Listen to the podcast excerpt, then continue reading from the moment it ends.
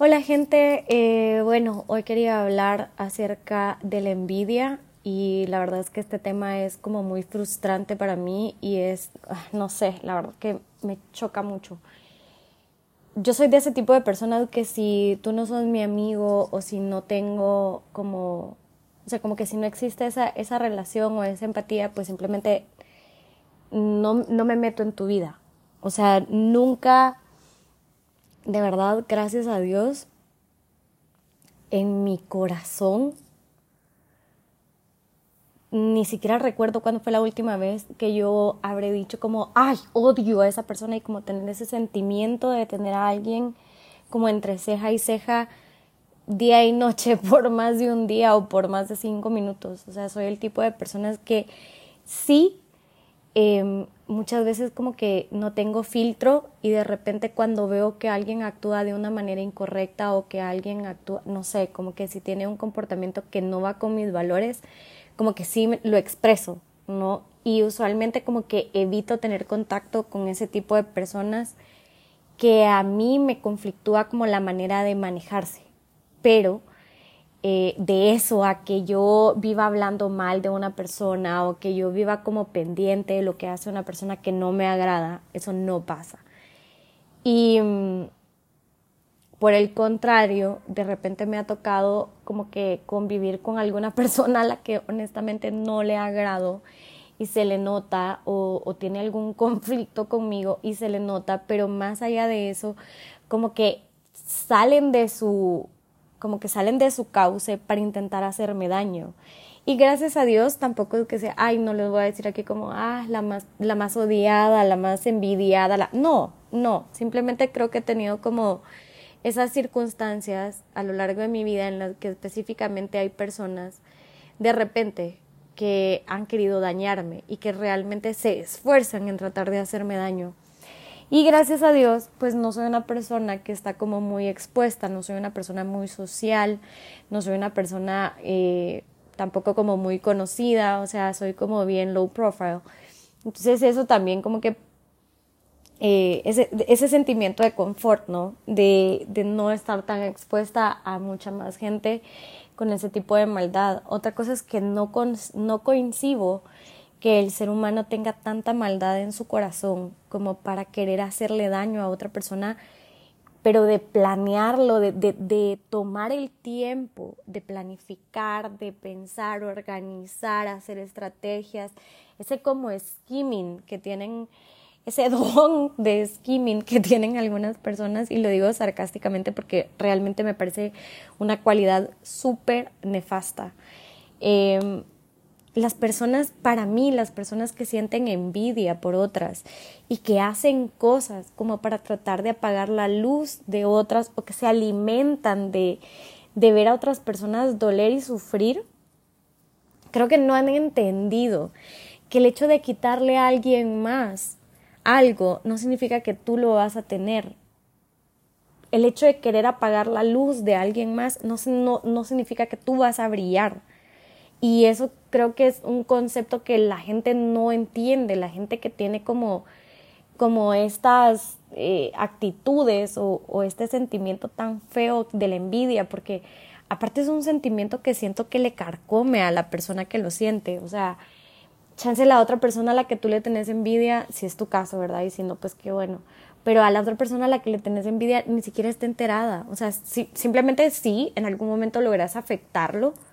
en algún momento logras como arruinarle un bonito momento, en algún momento logras hacerlo sentir mal o hacerle sentir dolor o tristeza, pero realmente si esa persona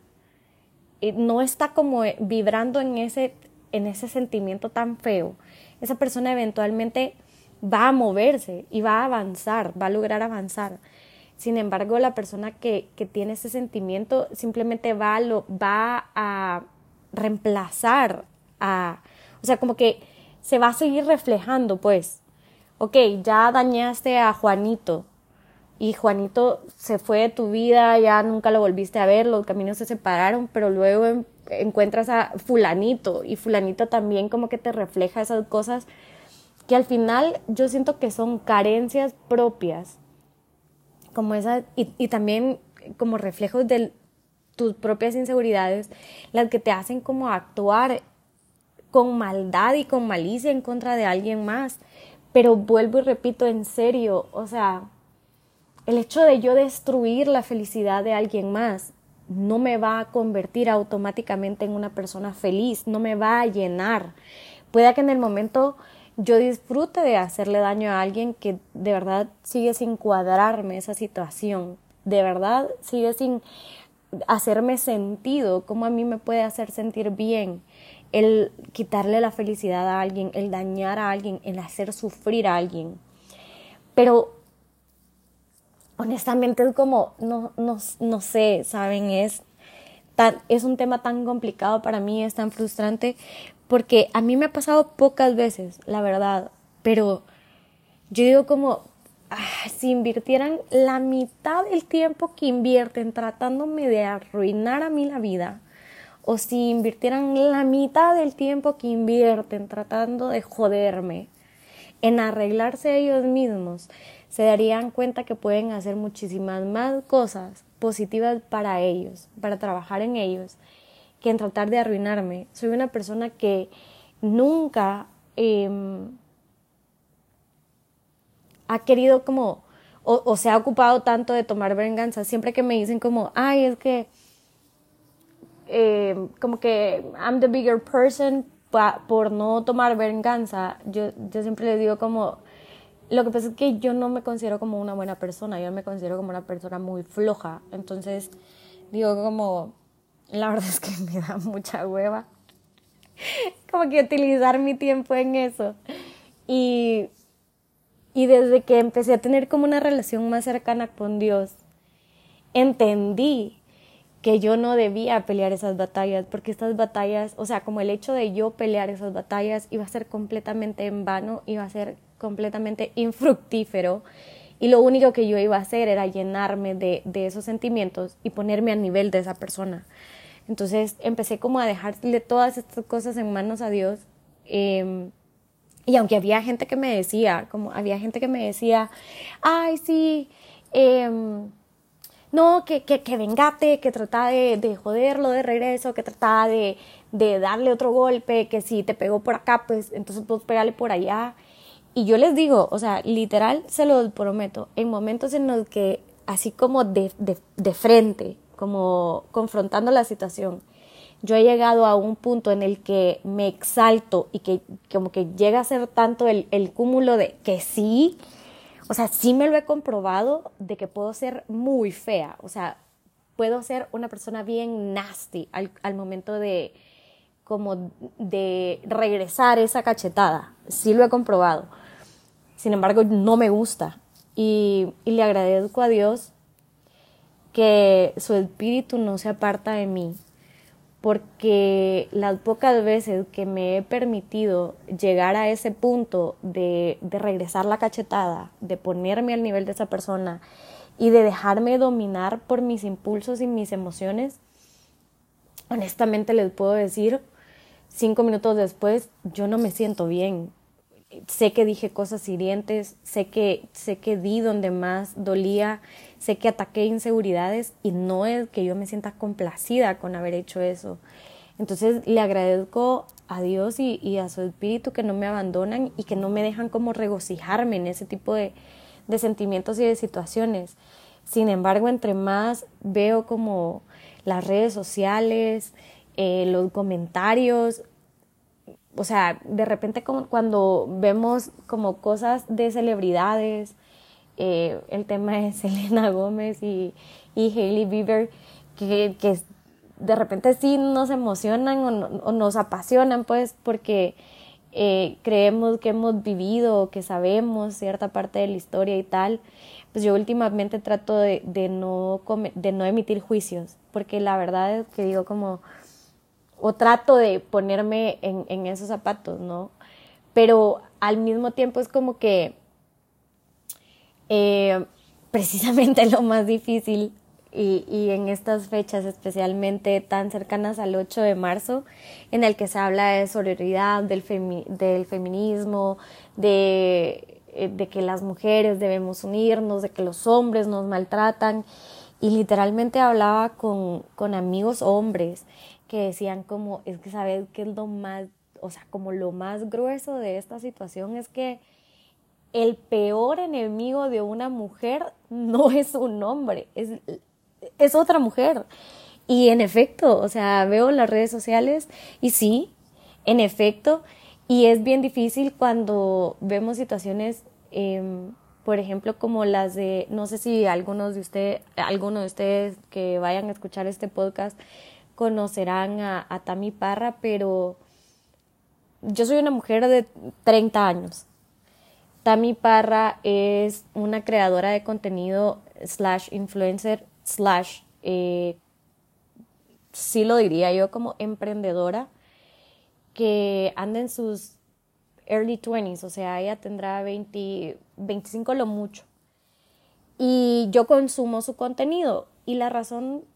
de por qué yo consumo su contenido y me siento, una, me siento cómoda diciéndolo y dos, em, la razón de por qué consumo es porque ella se me hace, o sea, cuando empecé a ver como todo su contenido, realmente es un contenido de cero polémicas, es cero eh, tirar odio, es cero como controversial, ella es como bien enfocada en superación, en como animar a los demás, con toda su historia, una historia que la verdad en algunos aspectos me pareció muy parecida a la mía, o sea, se me hizo como muy similar a la mía. En otros aspectos, pues sí era completamente diferente, ¿no? Pero me inspiró mucho y aunque no lo crean, y aunque pueda como parecer ilógico o irónico, eh, muchas veces nosotros podemos inspirarnos de personas más jóvenes que nosotros. O sea, yo siempre le he dicho como maestros puedes encontrar en cualquier lado, pero nosotros podemos eh, encontrar inspiración en gente más joven. Y, y, ella me inspiraba mucho, como que me daba, como eh, especialmente en el lado de buscar ayuda y de trabajar mucho en ti antes de, como de salir al mundo, ¿no? Y ella, eh, en estos días cercanos al 8 de marzo, se compromete con su novio, con quien ya llevaba años en una relación que parecía muy bonita. Y justo después de, que se compromete, sale una chava con pruebas de que el novio de Tammy le era infiel con ella y que le pedía fotos y que le mandaba mensajes y que no sé qué y 70 mil cosas. Y sacó todas las pruebas y resultó que sí era cierto y que sí, que, que trozo de bestia el, el novio de esta chava, pero también qué trozo de bestia esta chava. Una, buscar el peor momento, o sea, el momento en el que más daño le iba a hacer. Dos, hacerlo público y ni siquiera hacerlo como, eh, o sea, si realmente como que la intención, porque aparte de esto se ve que no es de ayer, esto se ve que es de tal vez meses, em, porque había en unas, en unas eh, capturas de pantalla fechas de septiembre, o sea, estamos en marzo. Mínimo esto lleva seis meses. Y sacarlo en el, en el momento en el que a ella le proponen matrimonio, o sea, y dice como, ay, yo porque ella dijo que quería que le dijeran cuando le fueran infiel y porque la sororidad y que no sé qué. Mm, o sea, tuviste seis meses para decirlo, pudiste haberlo hecho de una forma privada y resulta que lo hiciste de una forma pública, de una forma burlona. Y, y quiero que entiendan esto con este ejemplo. El hecho que esta chava le haya arruinado su compromiso, su futuro matrimonio, y que si bien es cierto, no solo ella se lo arruinó, pero el hecho que le haya que, que, que Tammy haya terminado su relación y como esta historia hay muchas, el hecho que Tammy haya terminado su relación no significa que vas a tener esa relación vos. O sea, no significa que esa pedida de matrimonio va a ser tuya. El hecho que comentes que, ay, sí, qué bueno, porque no sé qué, no significa que a ti te van a pedir matrimonio igual, no significa que tú vas a tener la relación que aparentemente ellos tenían, no significa tampoco que sea el momento de burlarse. O sea, de verdad les digo, yo tuve una situación similar en un trabajo donde una persona, y, casualmente fue una mujer también, donde una, donde una persona inventó cosas de mí, como que yo maltrataba a la gente, como que em, yo era una tirana, como que la, la, gente a mí me tenía miedo, que yo no dejaba a la gente ir al doctor, o cosas, cosas así súper feas. Y al final, pues sí, me costó el trabajo. Em, lo más triste del caso es que yo tuve que enterarme de esto porque a mí se me despidió y solo se me dijo como, sí, es que la manera en la que tú te manejas con el equipo o con la gente que está abajo de ti eh, no, no va acorde con los valores de no va acorde con los valores de, de la empresa y entonces bye. Pero literal eso fue todo lo que se me dijo, o sea, yo nunca entendí qué era lo que yo supuestamente había hecho. Nunca lo entendí. Y mm, el hecho de que a mí me hayan quitado el trabajo no significaba bajo ninguna circunstancia que mi salario se lo iban a dar a ella. O sea, ella no ganó más. Yo ni siquiera, saben, como ni siquiera teníamos contacto, o sea, ni ella me respondía a mí, ni yo le respondía a ella, cada quien estaba por su lado, cada quien pudo haber seguido por su lado. Y el hecho que ella tratara de, de hacerme algo pues no la volvió mejor persona. No la, ni siquiera, no la, no la hizo subir de puesto, no la hizo, ¿me entienden? Como que no pasó nada. Simplemente ella me hizo pasar un mal momento. Pero lo que sí les puedo decir es que también gracias a que yo no respondo a esas provocaciones y que todo se lo dejo en manos de Dios, eh, que yo, yo se lo he dicho cada vez que a mí me pasa una situación así, yo se lo he dicho como, tú sabes que yo no voy a tomar venganza porque yo aprendí que mis batallas las peleas tú. Entonces te lo dejo en tus manos eh, y sé que tú vas a tener cuidado de mí. Y honestamente les puedo decir siempre que alguien ha intentado hacerme daño, tal vez, como les digo, sí ha logrado hacerme pasar un mal momento, sí ha logrado hacerme sentir mal, sí ha logrado eh, tal vez hacerme creer que, que perdí algo, pero a la larga siempre termino dándome cuenta que había algo mejor esperándome y siempre termino dándome cuenta que Dios sigue estando en control, que Dios sigue teniendo cuidado de mí y que Dios sigue procurándome y bendiciéndome, no importa qué pase a mi alrededor. Hay uno de los eh, versículos de la Biblia que para mí es uno de los más poderosos y aparte es, uno de los principales mandamientos que, que Dios y que Jesús dejaron, ¿no? Que es amar al prójimo como a ti mismo. Y más adelante en la Biblia, la Biblia describe el amor y entre una de esas como características del amor y que entiéndase que las características del amor no, no son únicamente para el amor romántico. Dice que el amor no es envidioso y que no es jactancioso, que no se regocija en el sufrimiento ajeno. Entonces, mientras nosotros amemos a, nuestro prójimo, o tal vez, o sea, creo que también el, el, amar al prójimo se traslada en, tener empatía, ¿no? En el, precisamente como que si tienes la oportunidad de ayudar a alguien, lo ayudes,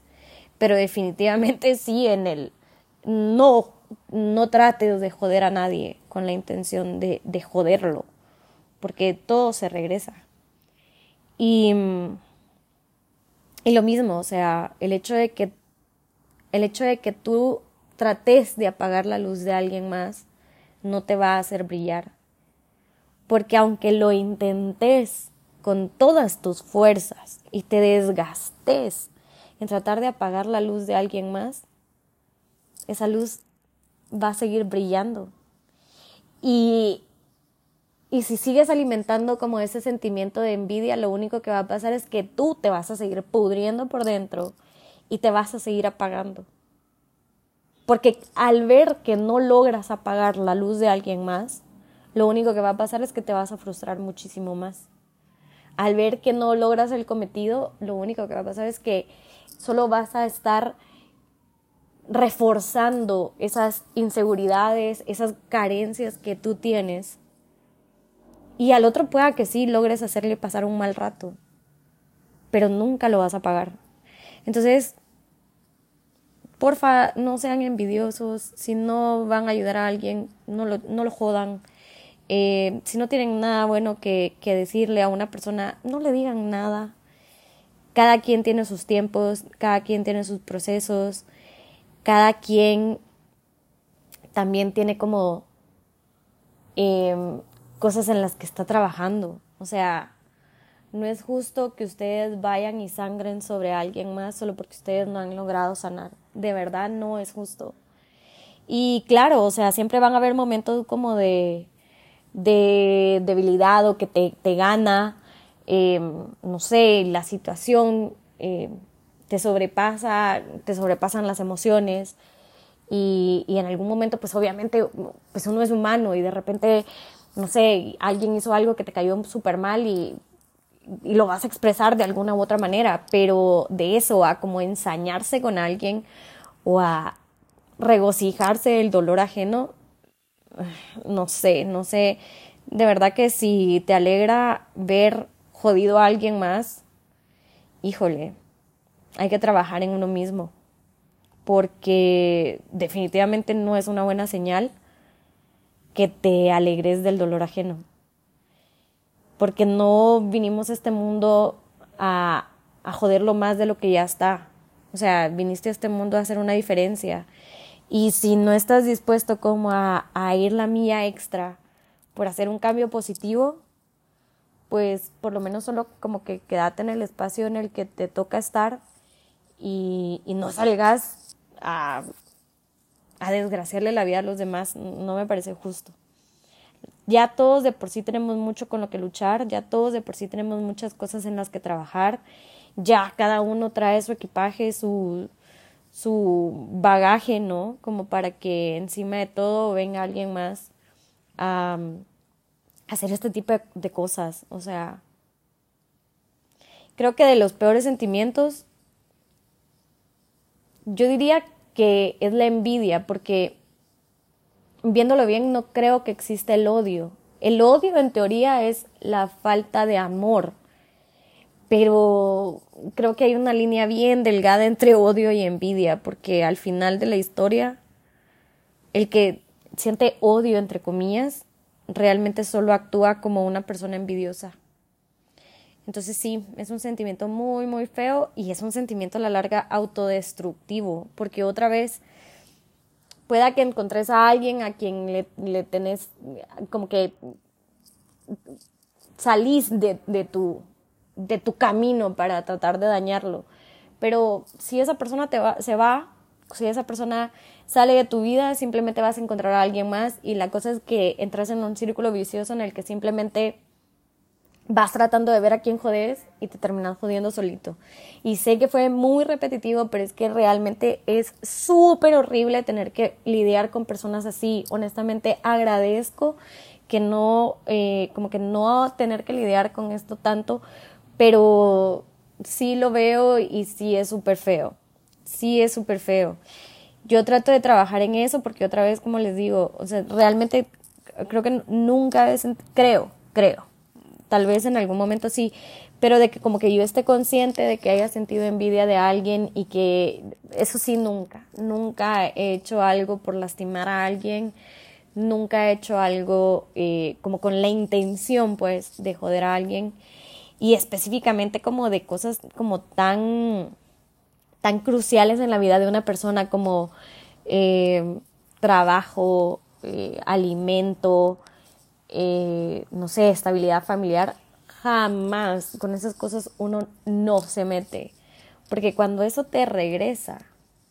porque es ley de vida, se va a regresar en algún punto, pero cuando eso te regresa, te regresa bien jodido. Entonces, seamos más conscientes, seamos más empáticos y,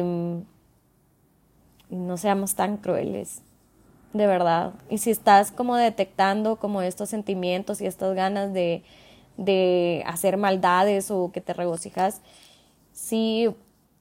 de verdad, cero, como cero sarcasmo y, y sin ser como, y sin tratar de ser grosera, pero si estás detectando como que te regocijas en el mal ajeno, sí hay que buscar ayuda porque no está bien, o sea, me niego a creer que a creer que en la naturaleza del hombre está el querer eh, lastimar a alguien más. Me niego rotundamente. Entonces, bueno, nada, solo les quería dejar esta reflexión. A las mujeres, sororidad es muchas cosas. No simplemente ir a gritar el 8 de marzo, no simplemente ir a destruir propiedad pública y privada. Sororidad es muchísimo más que eso. Y, y nada, solamente.